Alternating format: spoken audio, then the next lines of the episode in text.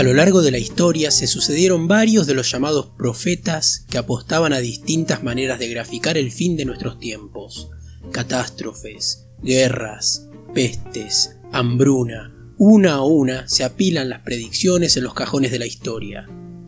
En este cuento, Bradbury con su particular habilidad nos describe uno de los temas recurrentes en la ciencia ficción de la primera mitad del siglo pasado, la bomba atómica y el peligro de una tercera guerra mundial.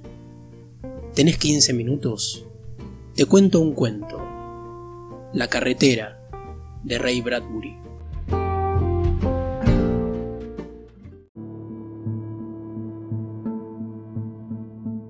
La lluvia fresca de la tarde había caído sobre el valle, humedeciendo el maíz en los sembrados de las laderas, golpeando suavemente el techo de paja de la choza. La mujer no dejaba de moverse en la lluviosa oscuridad, guardando unas espigas entre las rocas de lava. En esa sombra húmeda, en alguna parte, lloraba un niño. Hernando esperaba que cesara la lluvia para poder volver al campo con su arado de rejas de madera. En el fondo del valle hervía el río espeso y oscuro. La carretera de hormigón, otro río, yacía inmóvil, brillante, vacía. Ningún auto había pasado en esta última hora. Era, en verdad, algo muy raro. Durante años no había transcurrido una hora sin que un coche se detuviese y alguien le gritara ¡Eh! ¿Usted? ¿Podemos sacarle una foto? Alguien con una cámara de cajón y una moneda en la mano. Si Hernando se acercaba lentamente, atravesando el campo sin su sombrero, a veces le decían o será mejor con el sombrero puesto.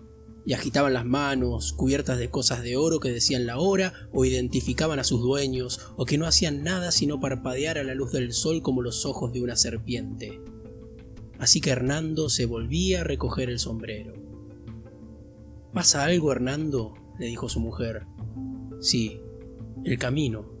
Ha ocurrido algo importante, bastante importante. No pasa ningún auto. Hernando se alejó de la cabaña con movimientos lentos y fáciles. La lluvia le lavaba los zapatos de paja trenzada y gruesas suelas de goma. Recordó otra vez claramente el día en que consiguió esos zapatos. La rueda se había metido violentamente en la choza haciendo saltar cacharros y gallinas. Había venido sola, rodando rápidamente. El coche de donde venía la rueda siguió corriendo hasta la curva y se detuvo un instante con los faros encendidos antes de lanzarse hacia las aguas. El automóvil aún estaba allí. Se lo podía ver en los días de buen tiempo cuando el río fluía más lentamente y las aguas barrosas se aclaraban. El coche yacía en el fondo del río con sus metales brillantes, largo, bajo y lujoso. Pero luego el barro subía de nuevo y ya no se lo podía ver. Al día siguiente Hernando cortó la rueda y se hizo un par de suelas de goma. Hernando llegó al borde del camino. Se detuvo y escuchó el leve crepitar de la lluvia sobre la superficie de cemento.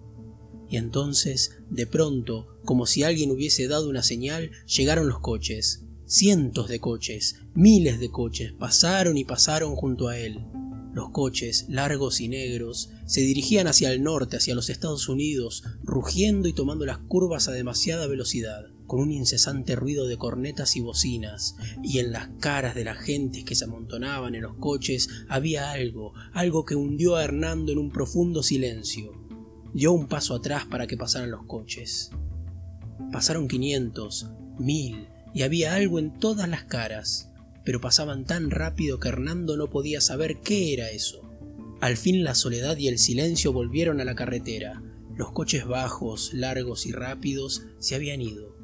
Hernando oyó a lo lejos el sonido de la última bocina. La carretera estaba otra vez desierta. Había sido como un cortejo fúnebre, pero un cortejo desencadenado, enloquecido, un cortejo con los pelos de punta, que perseguía a gritos una ceremonia que se alejaba hacia el norte. ¿Por qué? Hernando sacudió la cabeza y se frotó suavemente las manos contra los costados del cuerpo. Y ahora, completamente solo, apareció el último coche, era verdaderamente algo último. Desde la montaña, camino abajo, bajo la fría llovizna, lanzando grandes nubes de vapor, venía un viejo Ford, con toda la rapidez de que era capaz. Hernando creyó que el coche iba a deshacerse en cualquier momento. Cuando vio a Hernando, el viejo Ford se detuvo, cubierto de barro y óxido. El radiador hervía furiosamente. ¿Nos da un poco de agua, por favor, señor? El conductor era un hombre joven de unos 20 años de edad.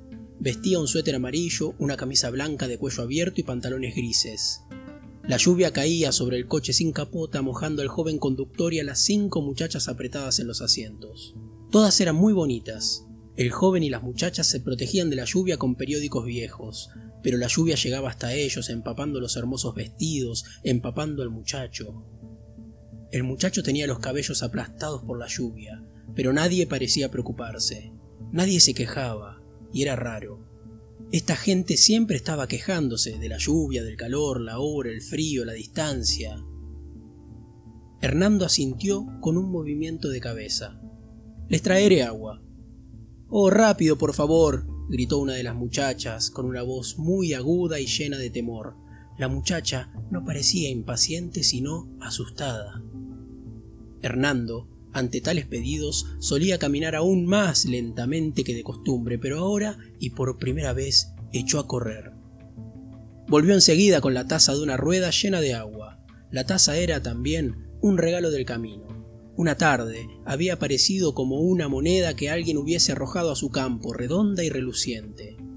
El coche se alejó sin advertir que había perdido un ojo de plata. Hasta hoy lo habían usado en la casa para lavar y cocinar. Servía muy bien de tazón. Mientras echaba el agua en el radiador hirviente, Hernando alzó la vista y miró los rostros atormentados. Oh, gracias, gracias, dijo una de las jóvenes. No sabe cómo lo necesitamos. Hernando sonrió. Mucho tránsito hasta ahora, todos en la misma dirección, el norte. No quiso decir nada que pudiese molestarlos, pero cuando volvió a mirar, ahí estaban las muchachas, inmóviles bajo la lluvia llorando. Lloraban con fuerza, y el joven trataba de hacerlas callar tomándolas por los hombros y sacudiéndolas suavemente, una a una, pero las muchachas, con los periódicos sobre la cabeza y los labios temblorosos y los ojos cerrados y los rostros sin color, siguieron llorando, algunas a gritos, otras más débilmente. Hernando las miró, con la taza vacía en la mano. No quise decir nada malo, señor, se disculpó. Está bien, dijo el joven. ¿Qué pasa, señor? ¿No ha oído? replicó el muchacho, y volviéndose hacia Hernando y haciendo el volante con una mano, se inclinó hacia él. Ha empezado. No era una buena noticia.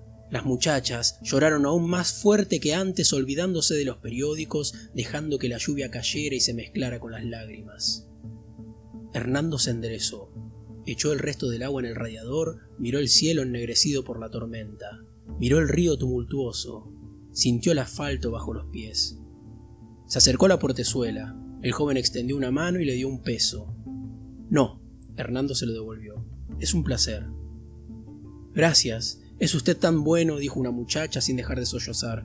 Oh, mamá, papá, quisiera estar en casa. ¿Cómo quisiera estar en casa, mamá, papá? Y las otras muchachas se unieron a ella. No he oído nada, señor, dijo Hernando tranquilamente.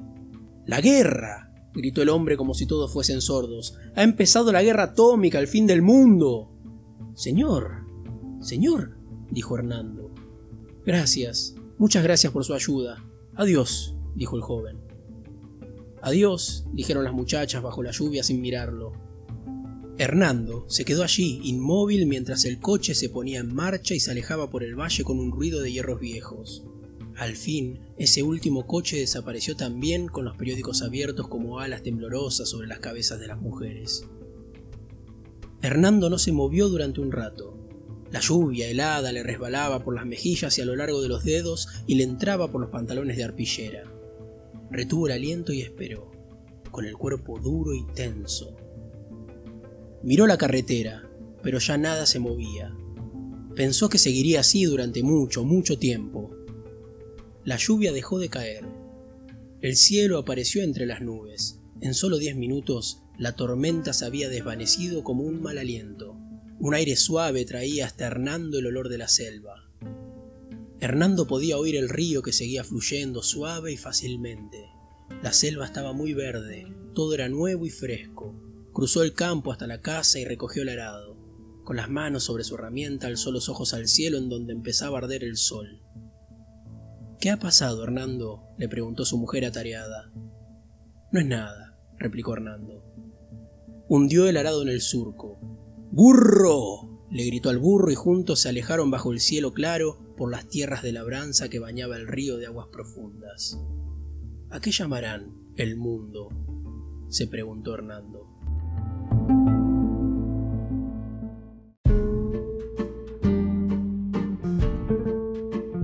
Eso fue La carretera de Ray Bradbury. Espero que te haya gustado, que hayas disfrutado del capítulo de hoy.